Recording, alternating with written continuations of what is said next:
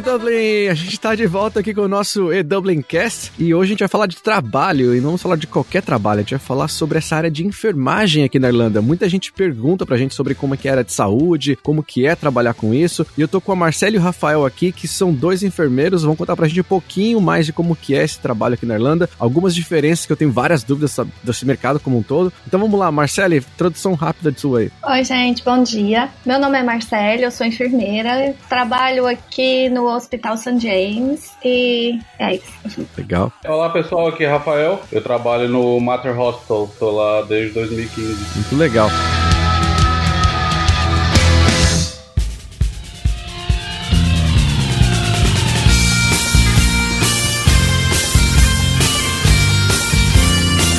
Lá então. Primeiras, eu tenho várias perguntas para vocês, na verdade, porque conforme eu fui pesquisando sobre esse mercado de enfermagem, de enfermaria, enfermeiros e tudo, descobri várias palavras que eu nem sabia que tinham diferença. Então, na verdade, eu quero já entender porque vocês dois falaram que trabalham, os dois estão em hospitais agora, né? Mas eu sei que vocês já trabalharam em outras áreas, vocês no Brasil provavelmente trabalhavam como enfermeiros também, mas eu já de cara li aqui que você tem a diferença entre nurse, midwife, aí tem nursing home. O que que vocês são e quais são as diferenças entre esses termos? No Brasil Brasil é tudo uma coisa só. Aqui na Irlanda é nurse, é enfermeiro, só que aqui ainda existem as subdivisões, que você pode ser nurse para trabalhar com déficit intelectual, trabalhar como midwife, que seria parteira ou seria enfermeira obstétrica no Brasil. Você pode trabalhar também com psiquiatria e pediatria. E você pode ser general nurse, que é o enfermeira em geral, mas aqui na Irlanda é subdividido. E nos campos de atuação do general nurse, que é o que eu sou, você pode trabalhar dentro de, principalmente dentro de hospitais e nursing home. As nursing homes são nada mais nada menos que os asilos que não são tão comuns no Brasil como aqui. Aqui tem muito. Já ouvi falar que tem muito, inclusive que tem até falta de nursing home beds, né, que são cambas, né, ou lugares para talvez imagino para ter essa é, os idosos, né, para acolher eles talvez. Justamente. E é verdade.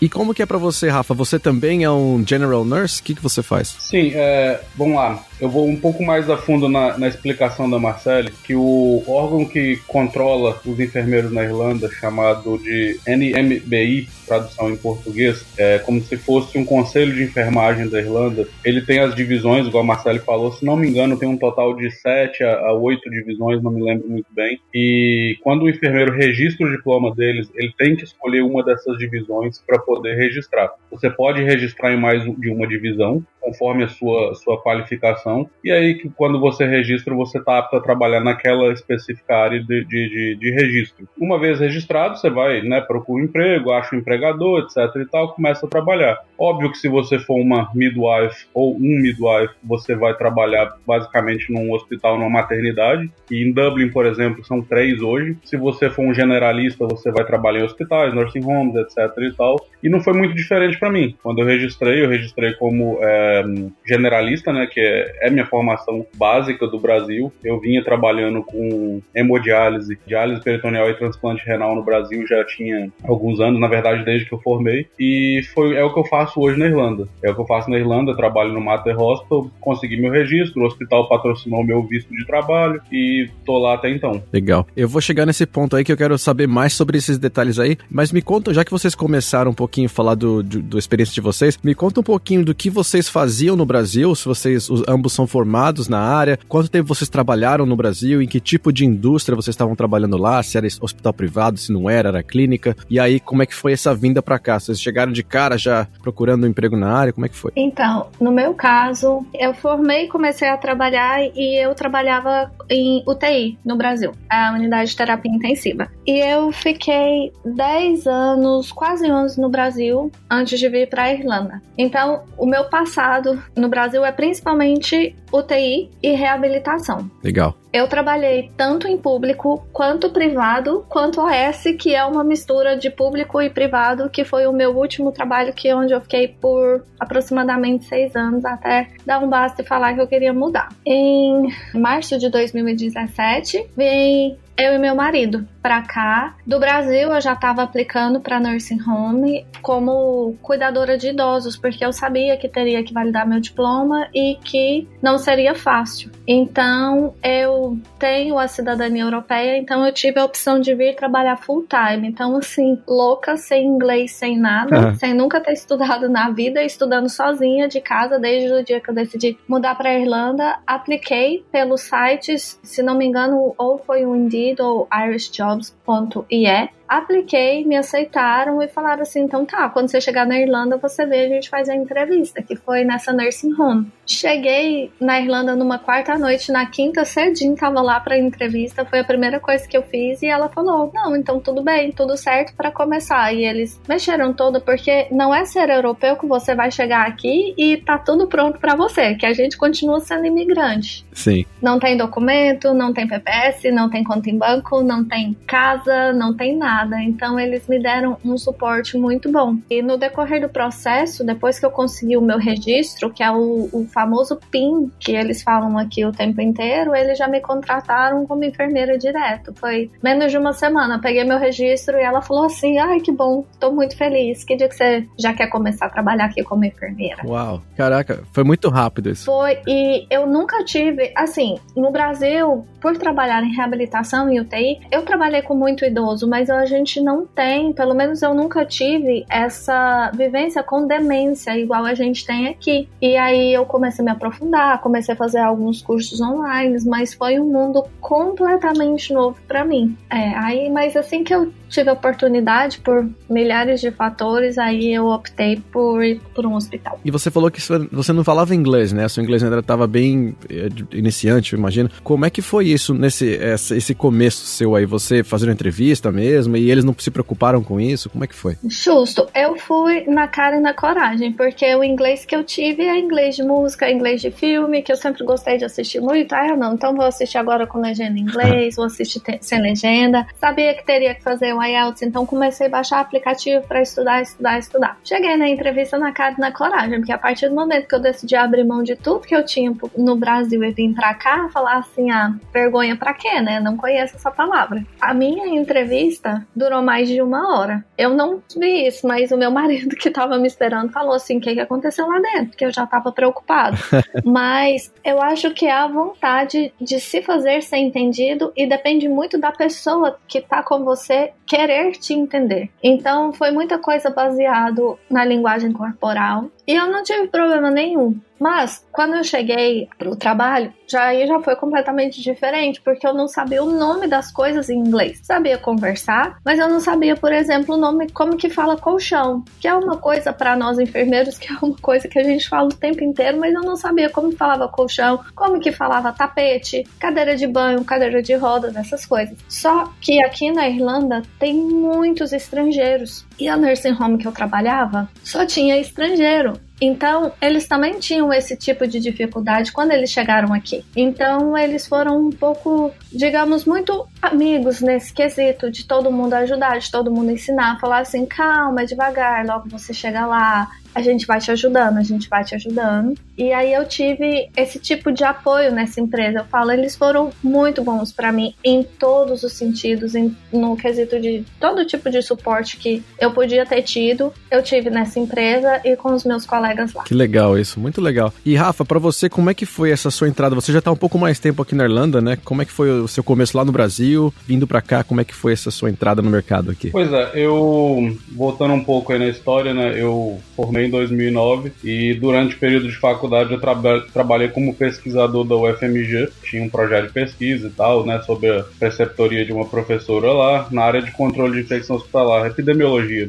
E aí eu tinha na minha cabeça que eu ia seguir isso pro resto da vida, etc e tal. Até um belo dia que eu enchi o saco e falei, cara, eu tenho que ir para assistência, né? O que significa ir para um, uma pra área hospitalar e ter conhecimento prático das coisas que você conhece em teoria. Eu queria ter essa bagagem antes de formar para quando chegasse no mercado de trabalho ter mais um mais opções na minha mão, né? E aí eu, eu meio que no fim no penúltimo semestre da faculdade eu deixei a pesquisa um pouco de lado, fiz trabalhos paralelos, mas fui pro hospital. Foi quando eu comecei a trabalhar em, em diálise, né? Num hospital de Belo Horizonte fui trabalhando, formei, fui contratado, continuei fazendo pesquisa em paralelo, até que a pesquisa deixou de ser prioridade para mim. Tentei entrar no mestrado por dois anos consecutivos, como você sabe, mestrado no Brasil, você faz prova, etc., uma prova nacional, e aí eu não consegui passar continuei na diálise trabalhando. Em 2013, 2012, lá para dezembro, a minha gerente no Brasil é, anunciou que iria sair e que ia deixar um de nós enfermeiros na coordenação. E aí vale abrir um parênteses e, e falar que no Brasil, em geral, você tem um coordenador para uma unidade inteira, enfermeiros e técnicos de enfermagem. A, a, distribuição de cargos na Irlanda é bem diferente, pode ser que a gente fale sobre isso em algum momento. Mas aí éramos oito enfermeiros na época e ela ia escolher um de nós para ser o, o, novo coordenador. E de cara ela me descartou. Ela falou: Rafa, você é o único que não vai concorrer, porque você é o último enfermeiro que entrou na, na equipe. Tem enfermeiros que estão aqui há 10, 15 anos. Aí eu falei: Ah, por quê? Questionei, perguntei se era falta da especialização, etc e tal. Ela falou que não, por causa disso, daquilo, inventou desculpa. Eu falei, beleza, eu vou sair no mesmo dia que você. E aí eu comecei a me planejar para sair do Brasil, que era um sonho de infância, na verdade, era um sonho de infância de morar fora, mas eu sempre tive o desejo de morar fora exercendo a minha profissão, para que não fosse uma viagem perdida, para que não fosse uma, uma passagem em vão. Na época, um amigo que era, ele é dono de agências de intercâmbio, ele começou a me dar dicas e falou: Rafa, o lugar que tá bombando hoje é a Irlanda, se eu fosse você, eu ia para lá. E aí, então, assim, eu vim em junho de 2013, resumindo a história, né? Vim em junho de 2013 de caso pensado, eu vim com a ideia de trabalhar na área, não vim fazer um intercâmbio de inglês, apesar de que eu tive que fazer por não ser cidadão europeu, por ter que enfrentar todos os trâmites, todas as burocracias que o não europeu enfrenta. Estudei inglês, tive que estudar, na época o visto valia, o visto de estudante valia um ano, eu estudei por dois anos, e aí no meio do caminho eu registrei o meu processo, o meu processo de validação de diploma durou em torno de dois anos, foi um processo muito longo, burocrático, até porque o, o processo de validação ele era diferente da forma como ele é feito hoje, e é assim que eu registrei, eu consegui é, o patrocinador, que foi o hospital que eu trabalho,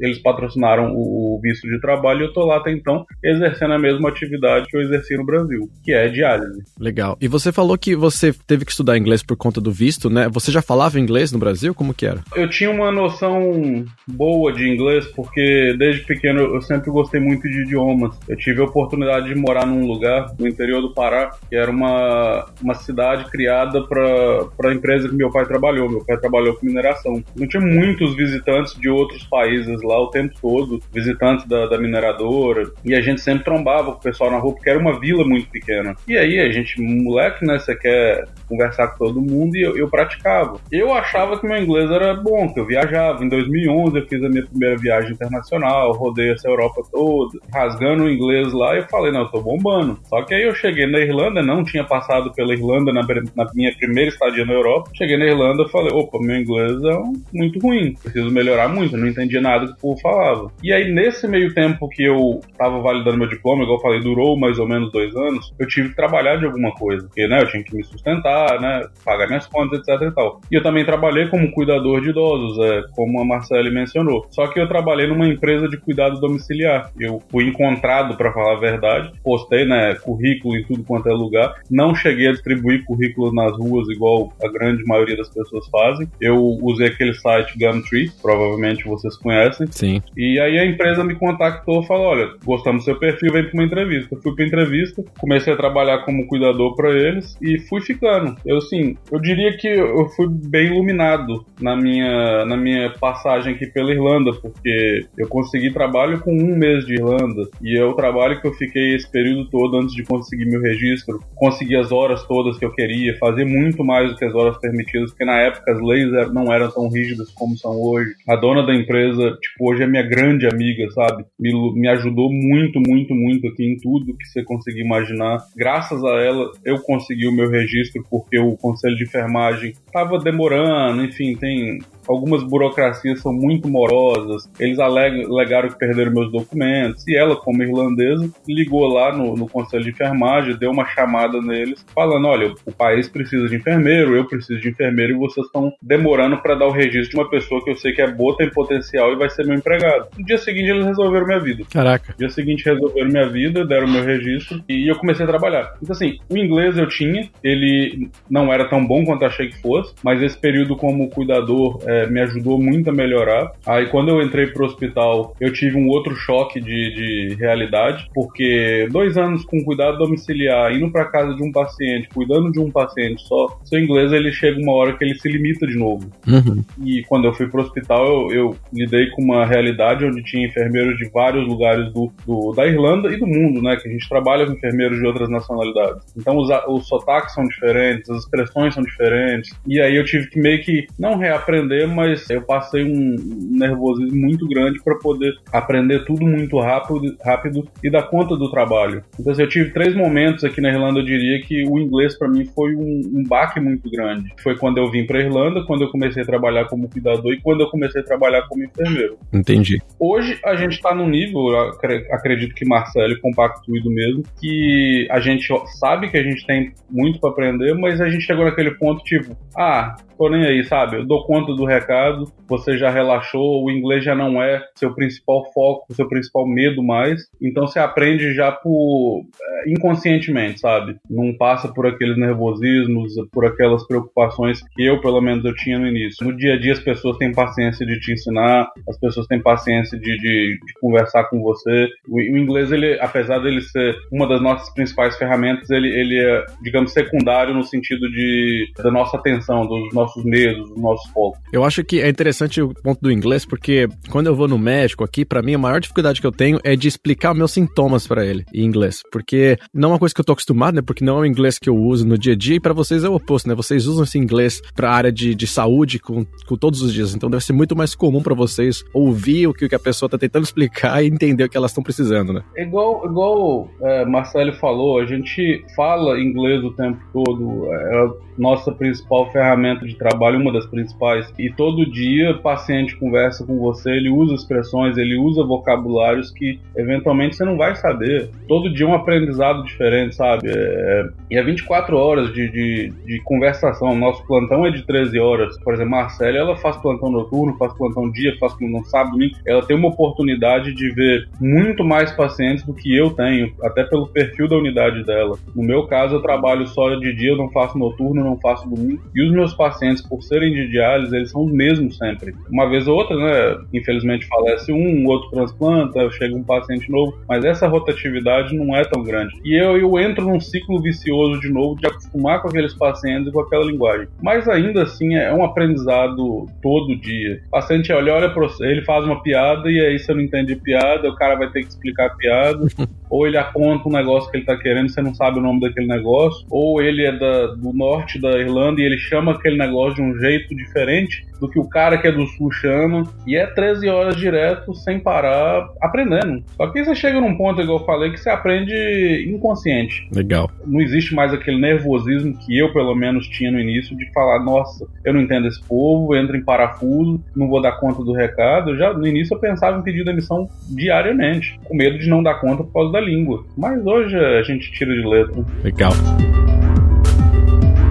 E deixa eu perguntar um pouco, antes de entrar nos específicos, eu tenho algumas dúvidas da relação do mercado de trabalho aqui, mas é, vocês comentaram já algumas vezes dessa questão do diploma, né? Validação do diploma. O quão, hoje em dia, né? Quão burocrático é isso? Quão rápido eu consigo fazer isso? E quais seriam meio que, se eu fosse um enfermeiro no Brasil chegando hoje na Irlanda, o que, que seria, se eu pudesse resumir aí de uma forma mais sucinta, o que, que seria os primeiros passos que eu tenho que tomar aqui para validar meu diploma e conseguir entrar nessa área? Primeira coisa, inglês. Porque é o jeito que você vai ter que comunicar comunicar com eles e se expressar e tudo que vai acontecer na sua vida a partir do momento que você muda para Irlanda tem que ser inglês. Então, priorizar no inglês. Um bom curso de inglês, associa isso, ouve podcast, YouTube, pega aula no YouTube, baixa aplicativo, faz o que for para tentar aprimorar o seu inglês o máximo possível. Por quê? Para registrar um diploma aqui, para a gente conseguir a validação, a gente precisa de ter IELTS nota 7. E é muito difícil. A partir de janeiro, eles começaram com uma outra prova também chamada OIT, que é o Occupational English Test que também é uma forma de você provar, uma forma para certificar o seu inglês. Então, depois que você passa no IELTS e consegue o score 7, aí é mais tranquilo, que aí é você pegar a documentação que você já tem, ou você vai para o Brasil, ou pede alguém para o Brasil, para ir preencher os documentos do passo 2, 3, 4 e 5 que eles mandam. Mas, primeiro de tudo, é o inglês, porque se você não tiver o score mínimo para o IELTS, você não consegue dar entrada no seu processo. Entendi.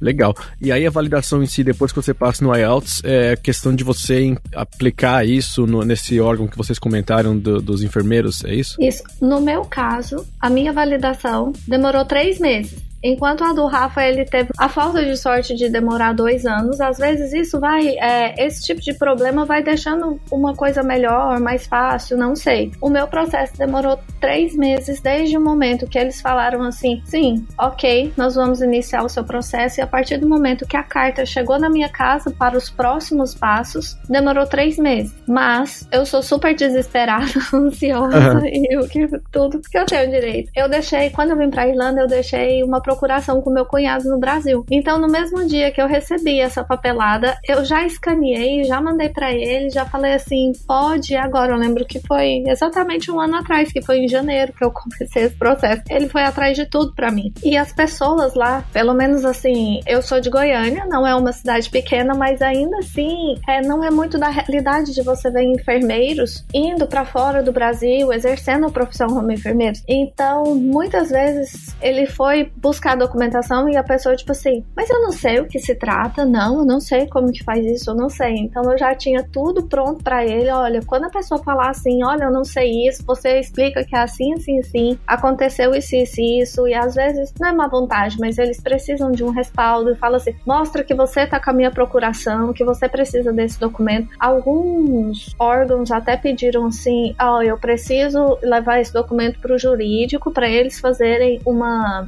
tradução tradução desse documento. Tô esquecendo as palavras português. Tradução juramentada. é, e, porque assim, eles, ah, você tá me falando que é aqui, mas é incrível porque lá no Brasil eles não sabem o mínimo do mínimo do mínimo do mínimo. Alguns eles precisam de ter um, um suporte. Alguns falaram assim: olha, você preenche aí, e aí eu acredito nisso que você preencheu, porque eu não sei nem, nem aonde que eu assino meu nome nesse documento. aí, a partir disso, a partir do momento que eu consegui ter todos os documentos, falei assim: agora vai. Aí eles me pediram um documento extra. Aí eu, no meu desespero, de novo, fui conseguir ligar, expliquei a situação. Aí meu cunhado já foi lá rapidinho. E depois foi o tempo do o trâmite dos documentos chegarem, que eu lembro que chegou num dia de São Pedro. Aí eu falei: agora pronto. Chegou bem no feriado, São Pedro, que vai perder meu documento, que até não chegar, mas enfim. Em três meses exatos que eu dei entrada no começo de fevereiro, no começo começo de janeiro, quando eles falaram que meu processo foi aceito. No começo de abril, recebi a carta com o meu registro. E o meu processo ainda foi um pouco diferente do Rafael, mas isso a gente pode falar depois. legal, legal. E então, assim, no seu caso, você tinha cidadania, mas ainda assim precisou do IELTS, você teve que fazer toda essa validação, pedir documentos traduzidos e tal. Para você foi um pouco diferente, Rafa, que eu sei que você demorou mais tempo, mas você estava num processo que acho que você falou que mudou, né, de 2013 para cá. Então, eu imagino que hoje em dia já não é tão mais complexo quanto deve ter sido para você na época, mas é, hoje em dia é mais ou menos o que a Marcele falou. Tem alguma coisa mais que você quer acrescentar nesse processo inicial? Não, não. É, acho que Marcele falou tudo. O que eu costumo falar com as pessoas, né, quando as pessoas me procuram para conversar sobre o registro, é que o processo mudou. Sendo bem sucinto, o processo na minha época exigia que você fizesse o, a prova de inglês como parte do, do trâmite, ou seja, você iniciava o seu processo junto ao, ao conselho de enfermagem, fazia a prova de inglês inglês e, e você tinha um ano para finalizar o seu processo a partir do momento que você iniciava ele. Hoje, a diferença é você não inicia o seu processo sem você fazer a prova de inglês primeiro. Só quando você consegue sua nota do, do, da prova de inglês é que você inicia o seu processo. Então, assim, eles fizeram algumas modificações para facilitar o sistema, até porque a procura de, de pessoas para registrar o diploma é muito grande. Tem muitos enfermeiros das Filipinas, da Índia, do Brasil e de outros países, certamente. E eles tinham que mexer nisso aí, porque muita gente agarrada no conselho de enfermagem, muita gente agarrada com papel, né, documento agarrado no, no NMBI, né, que é o conselho, muita gente fazendo a prova de inglês não conseguindo passar, mas de forma resumida foi isso. O meu processo foi diferente, talvez isso tenha contribuído para demorar. Óbvio que eu também agarrei, tive que fazer a prova de inglês três vezes até conseguir passar, e isso complicou minha vida. Sim, o processo ele tá mais, eu não diria mais fácil, mas é, o mecanismo com que ele funciona, pelo menos está menos oneroso para o candidato e menos estressante, porque imagina você inicia o processo e você tem que fazer a prova de inglês e finalizar tudo em um ano. E vai que você não consegue passar na prova de inglês, você tenta uma, duas, três, não consegue, tá fechando um ano, e aí se fecha um ano e você não finaliza o processo, eles cancelam todo o seu processo, tem que recomeçar do zero pagando as taxas de novo. Nossa. Então é, a gente tinha um estresse muito grande naquela época por conta disso. Hoje você faz a prova de inglês no seu tempo. Se você passar hoje, passar daqui um ano, o problema é seu. Mas pelo menos não tem o estresse de perder o seu investimento no conselho de enfermagem. Entendi. E aí, uma vez passada na prova, você inicia o processo, vai ter as burocracias do mesmo jeito. Um pouco modificadas, eles mexeram nas, nas regras aí. Inclusive, se Marcelo tiver intenção, né, quiser falar, ela e alguns colegas nossos se beneficiaram de alguns é, loopholes que a gente chama, né, uns buracos na, na, nas regras para registrar. Mas eles estão mexendo, tentando tapar todos esses buracos para deixar o, o, o, processo uniforme para todo mundo. Uhum. Mas ainda assim, eu acho que ele tá, digamos, mais fácil do que foi na minha época. Legal. Esses loopholes, na verdade, esses, esses buracos aí que tinha no processo, na verdade, ajudaram mais do que atrapalharam vocês, né? Eu imagino. É, eu costumo falar que a gente brasileiro, a gente tem uma mentalidade criminosa.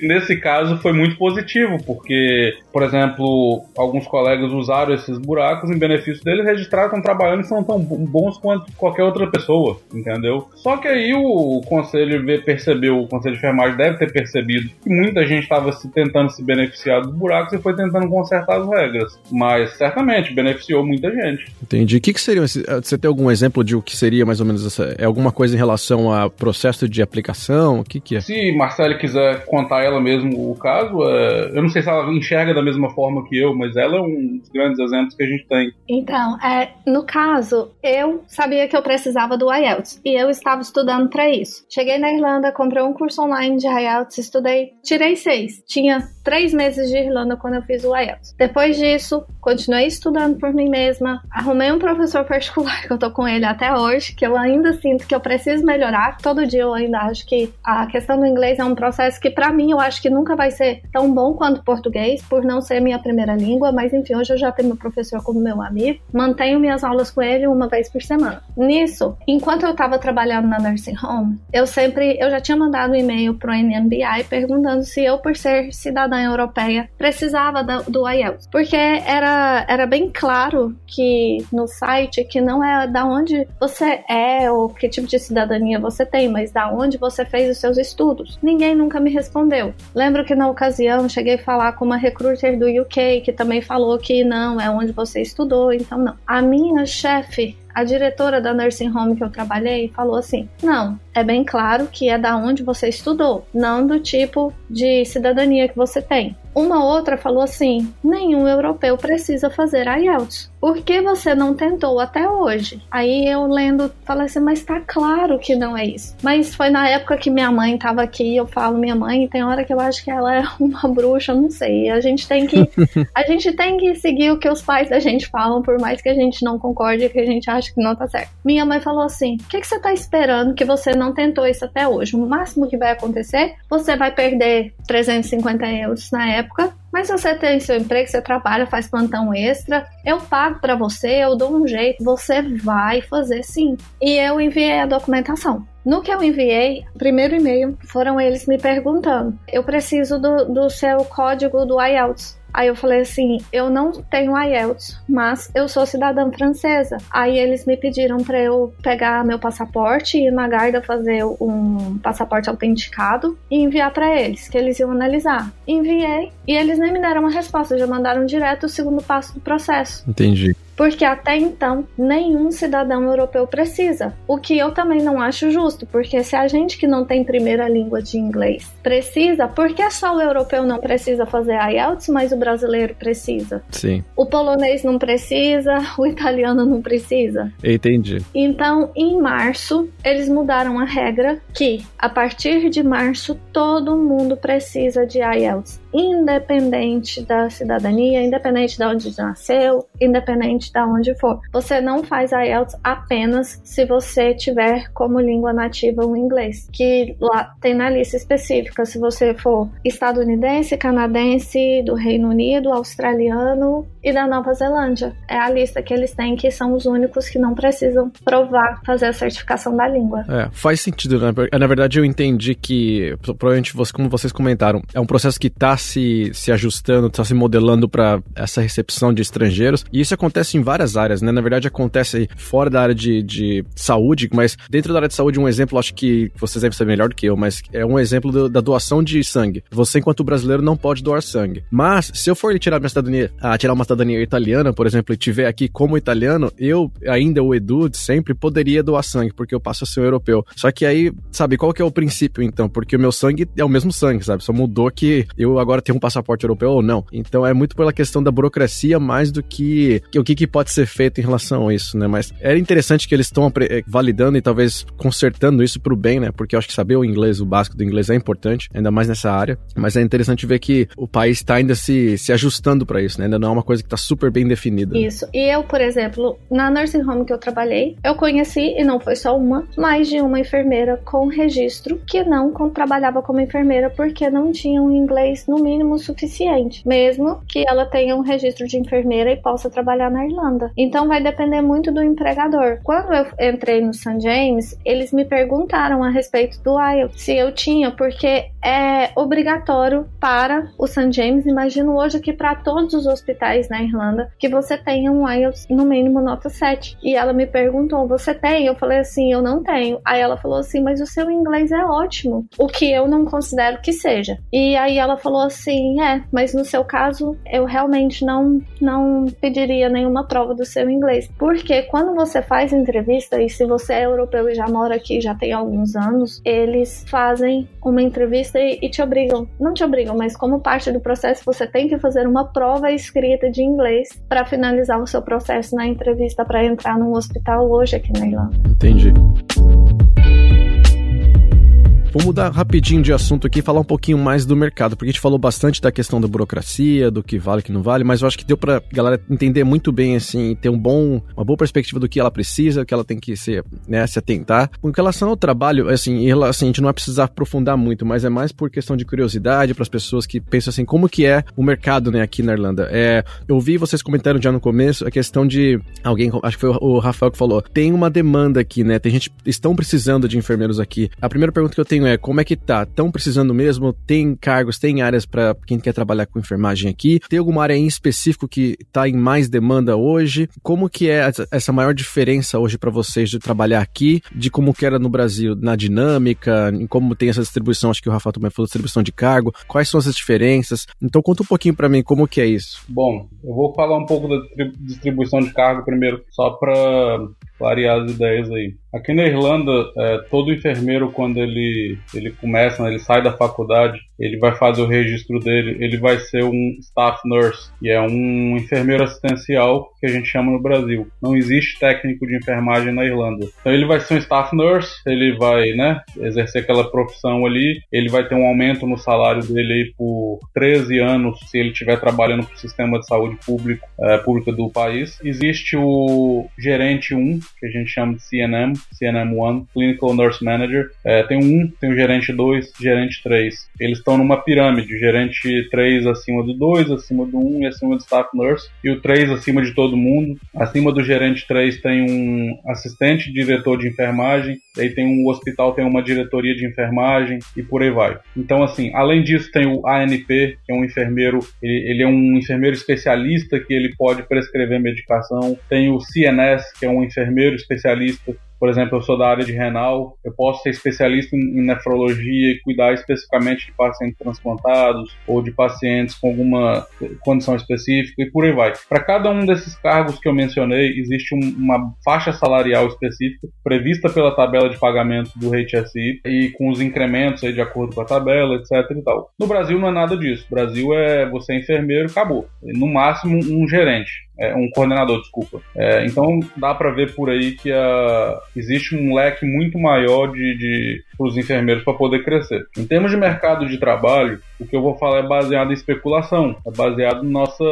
percepção do dia a dia. Existe uma demanda muito grande. Por exemplo, eu estou nesse hospital já tem um tempo, tinha um banner muito grande no hospital que ficou lá por mais de anos, anunciando que eles precisavam de enfermeiros. Dentro do hospital da minha unidade, a gente precisa de enfermeiros. A gente trabalhou com carga reduzida em 2018 praticamente todo, fazendo hora extra, fazendo plantão extra para poder cobrir demanda, suprir demanda e por aí vai. a unidade renal, que é a nossa unidade irmã na, na, no hospital, eles estão com carga reduzida há muito tempo. Contrata gente, dá um tempo, o pessoal sai e por aí vai. Então eu vejo isso dentro do próprio hospital. Né? Eu tenho minha amiga, né, que eu mencionei agora há pouco, que é dona de duas empresas de home care, de cuidado domiciliar. Ela constantemente está contratando cuidadores, né, não necessariamente enfermeiro, mas cuidadores para a empresa dela, eventualmente para enfermeiros também e por aí vai. Então, assim, existe essa demanda. Te dizer qual setor precisa mais, qual setor precisa menos, eu realmente não sei. A única coisa que eu sei que eu já ouvi falar é pronto atendimento é um setor de alta demanda é muito pesado. A gente tem dois colegas que trabalham, um trabalhou, né, na verdade, em pronto atendimento aqui na Irlanda, o outro trabalha no pronto atendimento do hospital que eu trabalho, inclusive. E assim, é, é puxado. Um saiu porque achou muito puxado, o outro mencionou sobre sair porque não é o ritmo de vida que ele quer levar para ele. O que eu quero dizer com isso é, é, os enfermeiros eles saem. A minha gerente um hoje, ela era do pronto atendimento do hospital que eu trabalho. Então assim, as greves quando teve aqui na Irlanda de enfermeiros são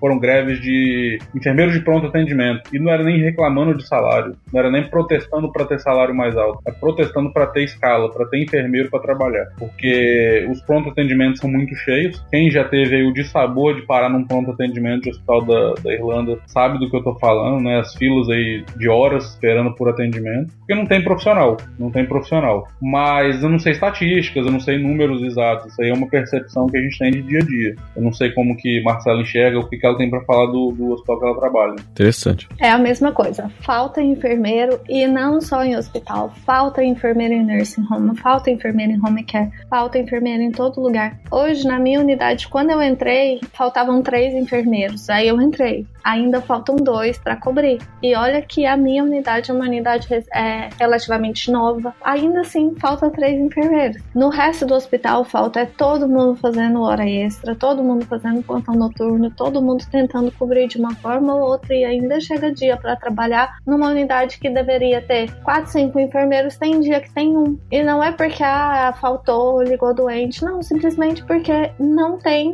ninguém para cobrir. E como que faz? Se vira? é um que vai fazer o serviço de quatro. Caramba. E uma pergunta em relação a isso, porque também tem um pouco a ver com, com a questão de mercado e curiosidade, porque no Brasil existe claramente uma diferença entre hospital público e privado. E eu queria saber se essa questão, essa, essa falta de enfermeiro, ela se aplica ao mercado público apenas, é no geral? Se vocês sentem uma diferença de quem está no hospital privado, por exemplo, numa clínica, né? Se é diferente de como é no hospital público, se vocês veem isso também como um problema que tem aqui, né? Que tem aquela questão do mito, né? Não sei se é verdade ou não. A saúde ser precária na Irlanda. É isso mesmo ou depende? Olha, mais uma vez eu vou te falar, né? Tudo que eu falo assim, a respeito disso é especulação baseada nas nossas percepções. Claro. O sistema de saúde privado, ele ele na verdade ele é muito semelhante ao sistema de saúde público. Ele só é privado. Inclusive alguns hospitais privados eles são parcialmente patrocinados, se é que é a melhor palavra, pelo sistema público, pelo HSI. A única diferença que eu percebo do sistema privado para o público é o sistema privado você vai ter um quarto só para você. O sistema hoteleiro do hospital é muito melhor do que no hospital público. A maioria dos, dos hospitais, pelo menos aqui os grandes hospitais de, de da Irlanda, ele tem um setor privado e um setor público. Vamos falar do hospital que eu trabalho. Tem o Mater Public e o Mater Private. Os médicos que trabalham no público trabalham no privado. Inclusive, se eles têm um paciente que eles querem admitir, eles só admitem no privado se tiver alguma coisa no privado essencial para o tratamento que eles não vão ter no público. Fora isso, a grande maioria prefere admitindo o paciente no público, porque lá ele vai ter a cobertura toda, os médicos estão a maior parte do tempo no público, a, a infraestrutura médica está ma majoritariamente no público. Em termos de, de, de, do mercado, né, deficiência de enfermeiro, eu acredito que está em qualquer lugar. É, não é só público, não é só privado, clínicas e por aí vai. O que acontece é, o, o setor público ele não tem poder de barganha. Se você chegar procurando emprego num setor público, você vai ter que receber salário de acordo com a tabela do HSI. Eles não podem te oferecer nada mais, nada menos. Você vai receber o que é seu por direito. Eles vão tentar, na verdade, te colocar em pontos mais baixos da tabela se eles conseguirem. Mas é, te oferecer mais, ah, te dou mil euros a mais para trabalhar comigo. Não, não, não existe que é tudo o sistema público de saúde. Enquanto que no setor privado, eles têm poder de barganha. Eles seguem um pouco a tabela do HSI, eu não sei o que, que a lei fala a respeito, mas eles podem te oferecer adicionais, te dar benefícios, etc e tal. E aí cabe você analisar se é benéfico para você ou não. O Mater Private, por exemplo, ele estava oferecendo há um tempo aí um salário um pouco maior do que o público. Só que em contrapartida, você, você tinha alguns benefícios no público que não tinha no private. Então aí o enfermeiro ele tem que pesar o que, que é melhor para ele e, né, e fazer a escolha dele. Mas a escassez eu acho que ela é geral. A escassez é geral. Entendi. Interessante isso, bom ponto. E uma coisa que vocês comentaram agora, você falou dessa questão do salário ser tabelado, né? O que é, eu acredito que faz sentido, acho que no Brasil também, quando você trabalha no setor público, é tabelado. Mas se você comparar, como vocês já trabalharam no Brasil na área de vocês, sem precisar abrir salários, mas em relação à comparação de é, o que você consegue fazer numa, tendo uma vida de enfermeiro no Brasil, uma vida de enfermeiro aqui, né? É competitivo o salário? É melhor o salário aqui? Você vive melhor com o salário daqui ou é, é, é, sabe, é baixo? Porque saiu até um relatório, inclusive, ano passado, dizendo que muitas. Vou até falar o que está escrito aqui no relatório, tá? Tá escrito em inglês. A recent survey conducted by the INMO, que é o Irish Nurses and Midwives Organization, revealed that 71% of nursing and midwife students are considering leaving the, the country due to low salary. Então, eles estão pensando em sair do país por questão de um salário mais baixo. Então, eles pensam em trabalhar talvez em UK algum outro país da Europa. Para vocês, vindo do Brasil, a gente tá numa outra realidade. É um salário competitivo e, e aí a segunda pergunta que eu fiz, né, para vocês, dá para ter uma boa vida aqui enquanto enfermeiro ou é perrengue? Na minha opinião, o problema aqui na Irlanda, que é o maior problema, é a questão habitacional. Você pode ganhar 10 mil euros por mês, que quase metade disso vai para o seu aluguel. Então, muitas vezes o nosso salário mal paga o aluguel. Então, vai depender muito de como você for morar. Se você aluga só um quarto e quanto você paga e do estilo de vida que você tem. O meu salário no Brasil era ok, mas eu não tinha que preocupar em pagar um aluguel, porque ah, eu morava com a mãe, depois foi casa morando, juntou tudo para comprar um imóvel. Agora aqui já é complicado. E depende, por exemplo, eu trabalhando como que era assistant, recebendo salário praticamente mínimo aqui. Se eu fosse fazer a conversão, já era o meu salário de enfermeiro no Brasil. Mas no Brasil eu não tinha os gastos que eu tenho aqui. Eu ainda acho que aqui eu estou mais feliz do que lá, porque aqui eu não preciso ter um carro, eu não preciso estar gastando com gasolina, eu posso usar o transporte público, eu tenho mais segurança, eu acho que a minha qualidade de vida daqui é muito melhor do que a que eu tinha no Brasil. E realmente os enfermeiros daqui estão indo para outros lugares. Porque quando você forma, de acordo com o seu a tabela do HSE, o seu salário é na faixa de 10 a 12 euros por hora. Hoje, um cuidador ganha de 10 a 14 euros por hora. Então, a pessoa forma, tá ali naquela gana, naquela ânsia de trabalhar para ganhar menos do que uma pessoa que às vezes não tem qualificação nenhuma ganha. Sim para ganhar às vezes até menos do que uma pessoa, porque hoje tem gente que faz cleaner e cobra 15 euros por hora. Então a pessoa que tá aqui para falar assim que eu vou ganhar isso, não, eu vou embora. O meu caso, que eu imagino que também seja o do Rafael, pra gente estar tá aqui, a gente tem que ter algum, alguma vantagem. Então a gente já tendo uma experiência, a gente já não entra na escala 1 ou 2. Então, porque a gente já tem algum, alguns anos para cima que a gente tem que formar. Então já não é tão ruim. Mas Mas procede muita gente daqui indo para Austrália, Reino Unido, justamente por causa disso, que quando você sai da faculdade, o seu primeiro salário, ou quando até você está fazendo a adaptação aqui, a sua escala vai ser a mais baixa possível e é praticamente o salário mínimo. É, e é o que você falou, com todo respeito, né, o pessoal que trabalha na área de, de limpeza, cleaner, mas você tem uma formação e você trabalhar como cleaner que não precisa de nenhuma formação, nem experiência, é, é quase, a gente não sei nem o que falar, mas assim, é muito errado pro enfermeiro, né, você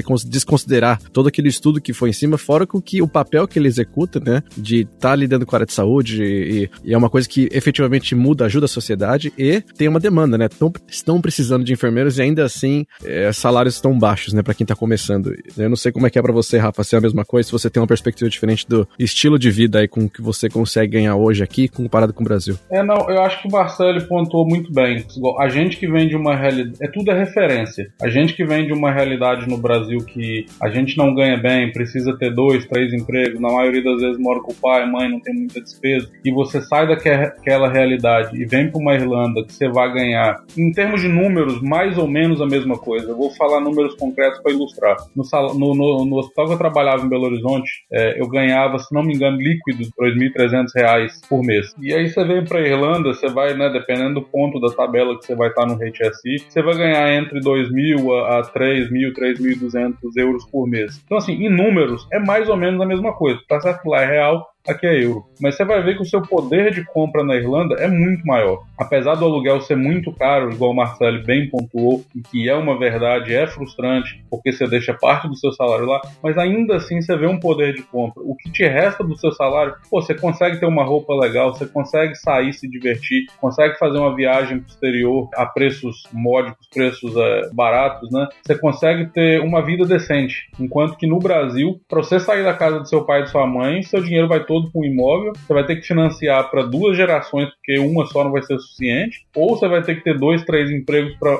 aumentar sua renda, e aí você perde qualidade de vida, é, e por aí vai. Então, assim, é, é, exatamente o que o Marcelo pontuou. Vale muito a pena vir para cá? Vale. Só que eu acho que existe, tem que existir um planejamento, tem que existir uma, uma estrutura muito boa. Pra gente que já tem uma bagagem do Brasil, a gente já tá num ponto mais alto da escala de pagamento, é muito mais interessante. A gente não tem que vir nessa escala mínima mínimo, igual a Marcelo colocou, né, o, pagamento mínimo do HSI, porque senão fica exatamente é, parecido com a realidade do, do imigrante que está chegando agora e arruma um emprego, seja ele qual for, e em termos financeiros vai ser mais ou menos a mesma coisa. A diferença é que a sua responsabilidade enquanto enfermeiro é muito maior, e, e você tem um emprego estável, full time e tal, mas financeiramente falando é, é muito semelhante. E aí entra a situação da, né, dos, dos irlandeses quererem sair do país, isso não é mentira. É, eu tinha lido um censo há muito tempo falando da, da população aí da Irlanda, quase acho que 40% do, da população é de imigrante. Tipo assim, o que quer dizer que os irlandeses não, são, não estão satisfeitos com a realidade daqui, seja salarial, seja o que, é que, que for, e vão para Austrália, vão para Estados Unidos, Canadá, vão para Inglaterra e tal. E falando dos enfermeiros, é, o motivo é salário. Uma amiga minha que trabalhava comigo foi para Austrália tem dois anos já, trabalha como enfermeira lá. Ela ganha muito melhor, paga também muito mais para viver na Austrália, que até onde eu sei o custo de vida lá também é muito alto. Só que lá tem sol. Lá tem sol, tem praia bonita, uhum. tem muita coisa que não tem. E aí o pessoal põe essas coisas na balança e sai do país. É.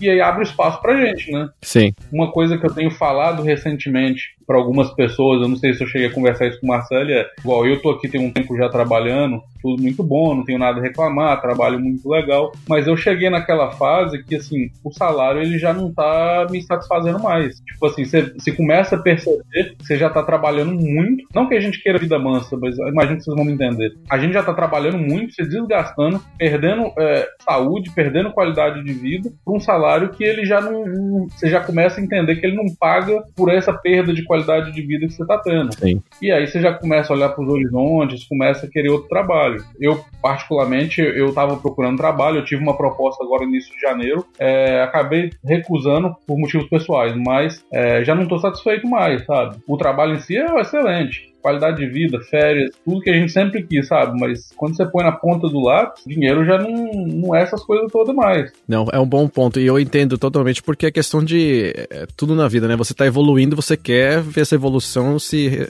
relacionar tanto salário quanto qualidade de vida e tudo faz parte, né? Por falar em, em saídas e, e, e, qualidade de vida, a gente precisa falar de Copperface Jack.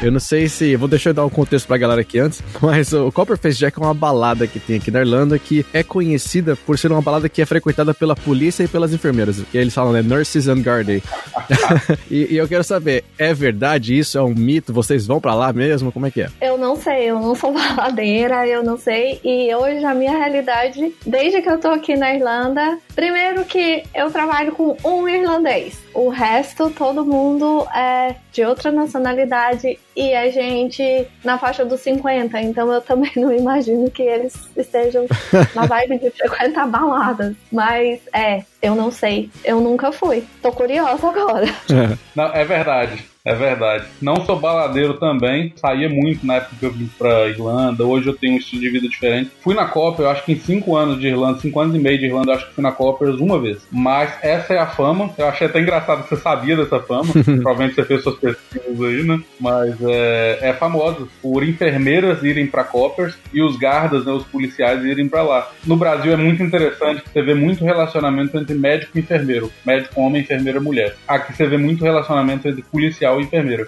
Interessante. É uma observação curiosa e engraçada.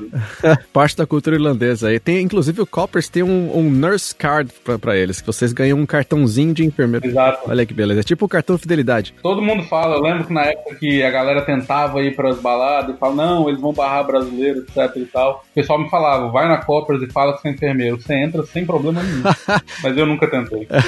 Mas eu imagino que seja. É engraçado porque eu, eu conhecia desse termo, falavam para mim isso já muitos anos atrás, né? E eu nunca levei muito a fundo, mas como a gente foi conversar hoje, eu fui rever esse daí para ver se ainda é uma verdade. E eu encontrei, na verdade, um ponto interessante que talvez justifique, que é assim, é, aqui na Irlanda, tudo fecha muito cedo, né? Você tem, vai para um pub, geralmente o pub durante a semana fecha uma da manhã, mais ou menos. Se você vai para uma balada, balada, é, você consegue ficar até três, quatro da manhã. E por conta, e aí o Coppers é um desses lugares porque a licença que eles têm é de hotel, né? A licença de hotel você pode ficar aberto até mais tarde vendendo bebida alcoólica. Então, eu imagino que por conta dos shifts que vocês têm, né? O, as cargas horárias que às vezes tem que trabalhar de madrugada, trabalhar até muito tarde, tanto policial quanto enfermeira, mas todo mundo dessa área, né, que tem horários meio loucos, né, depende do, de como você tá na sua escala, acaba que é o lugar que eles têm para sair para beber, porque eles vão sair para um pub já tá fechado, sabe? Então, eu, eu, acho que acabou coincidindo com ser no centro, ser no lugar que talvez seja fácil acesso para eles e fica aberto até tarde, virou o, o, local, né? E aí, como essa demanda cresceu, a galera vai lá e virou o lugar de frequentar, né? Verdade, verdade. É, nunca tinha parado para fazer uma análise da, da situação, mas é, faz total sentido. Os plantões são longos, né? Igual eu falei, de 13 horas. Eu faço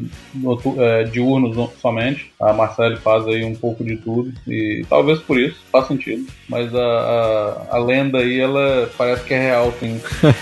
Muito bom.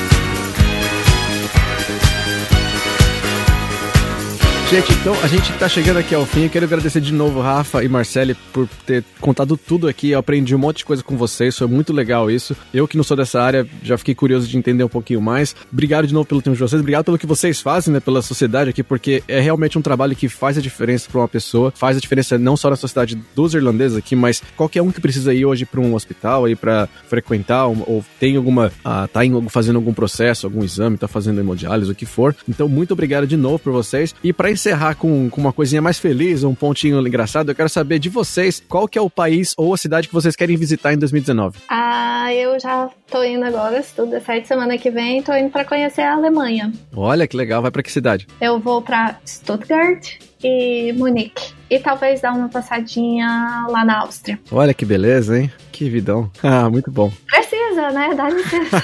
é muito trabalho, é muito plantão extra, é muita coisa. Começar a aproveitar as férias, que desde que eu entrei no James eu ainda não tive nenhum dia de férias. Vou começar Nossa. o ano com o pé direito. Agora é a vez dos, dos dias de glória. Dar um, uma, um tempo nos dias de luta. Usufruir um pouquinho também. Faz sentido, justo, justo. E você, Rafa? É, eu sempre viajei muito, gosto muito de viajar, tenho, né, conheci bastante lugares, mas minha vida tomou uma, um rumo diferente recentemente. Eu vou ter um filho, vai nascer agora em fevereiro. Opa, parabéns. Obrigado, obrigado. Então, por hora, é, as viagens vão ficar meio paradas. Mas eu fiz aí as minhas, as minhas propostas para 2019, pelo menos uma grande viagem pra gente não deixar morrer o espírito de viajante. Eu quero ir para as Maldivas. Pô, que legal. Quero ir para as Maldivas mais pra frente, deixar o bebê crescer um pouquinho e levar ele pra já para dar um mergulho lá, dar um tibu na, nas águas dos Maldivas. Sensacional. E eu imagino que o bebê vai nascer no Mater Hospital, né? não, não, porque o Mater ele não é maternidade. Ah. Ele tem três maternidades em Dublin só, que é o Rotunda, o Cumbs e o Hall Street. Ele vai nascer no Rotunda, a maternidade mais antiga em funcionamento do mundo. Caraca! É, por incrível que pareça. Olha aí, aprendendo alguma coisa nova. De 1750. Uau, sensacional. Bom, mas parabéns de novo então, Rafa. E, bom, tenho certeza que ele vai ser o futuro viajante aí, o bebezinho. É, já sabe a menina, menina? Menino, menino. Menino. Tem nome? Tem, Lucas. Lucas. Então, já deixar um beijo pro Lucas, que daqui uns anos ele vai ouvir isso aqui e vai lembrar. Falar, ó, oh, meu pai ali, ó, na entrevista.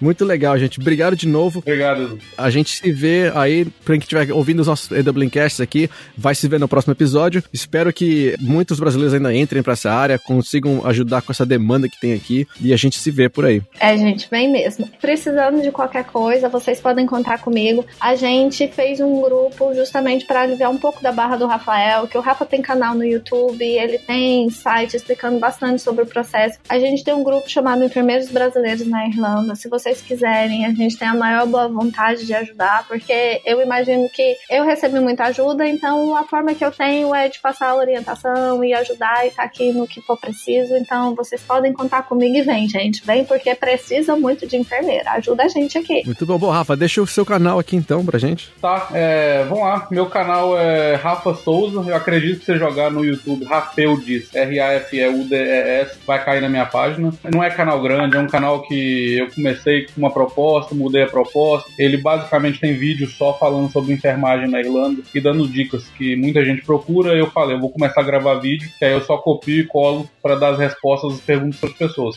E tem um grupo no Facebook que a Marcele comentou agora, é um grupo grande, já tem mais de 500 pessoas aí, e a gente está sempre às ordens para ajudar e tornar aí o sonho de todo mundo que é enfermeiro é, virar realidade. Muito legal, muito legal. Vou deixar os links aqui também uh, na descrição do podcast, se você, você acessar, conhecer vocês e conectar com vocês também. Obrigado de novo, gente, e bom turno, boa viagem para vocês, boa paternidade. obrigado, obrigado. Um ótimo dia para vocês e um ótimo 2019. Valeu, gente. Tchau, tchau. Tchau. Tchau, tchau. Um abraço.